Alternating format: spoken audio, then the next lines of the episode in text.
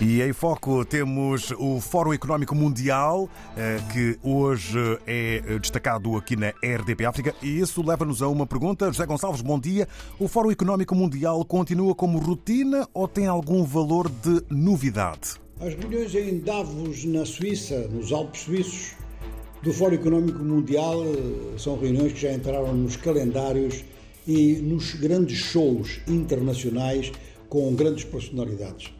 É um encontro sobre economia, em princípio sobre economia. Há quem diga que não é bem sobre isso, é sobre o grande capital, que não é a economia toda. Mas vamos dizer que é sobre economia, vamos considerar o nome que tem de Fórum Económico Mundial. Uh, não tem uh, as mesmas características, ou seja, a nível de decisões entre governos, como é o caso do G20, como é o caso do G7, como é o caso dos BRICS e de outras entidades do tipo. A Organização Mundial de Comércio também poderia ter sido incluída nestas nossas afirmações, só que essa Organização Mundial de Comércio está completamente parada e está parada em função da guerra económica que há no mundo. Mas o Fórum Económico Mundial é privado só que convida basicamente líderes políticos, eh, dirigentes de bancos centrais, ministros das finanças e convida então também eh, detentores de grande capital.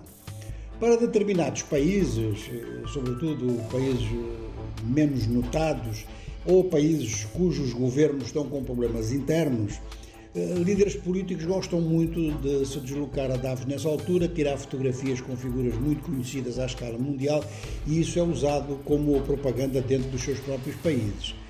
Mas o que é notado mesmo é o país que tem já antes disso uma grande dimensão, portanto, as maiores economias do mundo, ou então personalidades que têm muito dinheiro e ainda personalidades que são conhecidas por outras razões. Por exemplo, convites a grandes estrelas de cinema, às vezes grandes autores de, de literatura. Enfim, eh, o fórum tem disso tudo. Só que algumas declarações e algumas mesas redondas do fórum valem a pena, ou seja, que transformaram-se num facto político que não pode ser ignorado, mesmo que às vezes a gente tenha vontade de rir de certas coisas que se passam por ali.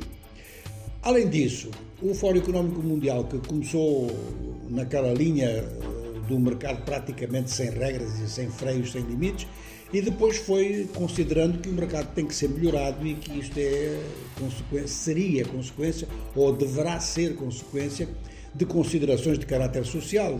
E, não é por esmola, é que as economias têm agentes, os agentes são as pessoas, portanto a economia serve para alguma coisa.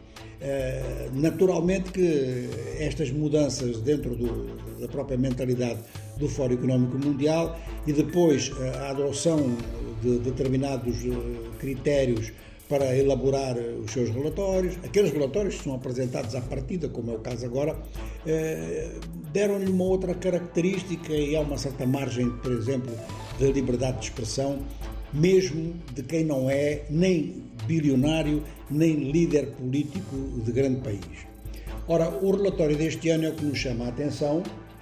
O relatório tem um enunciado que é excelente e que corresponde eh, aos grandes debates que há nas faculdades, que há eh, nos centros económicos mais descomprometidos e que procuram uma saída para a conjuntura económica atual e os seus efeitos.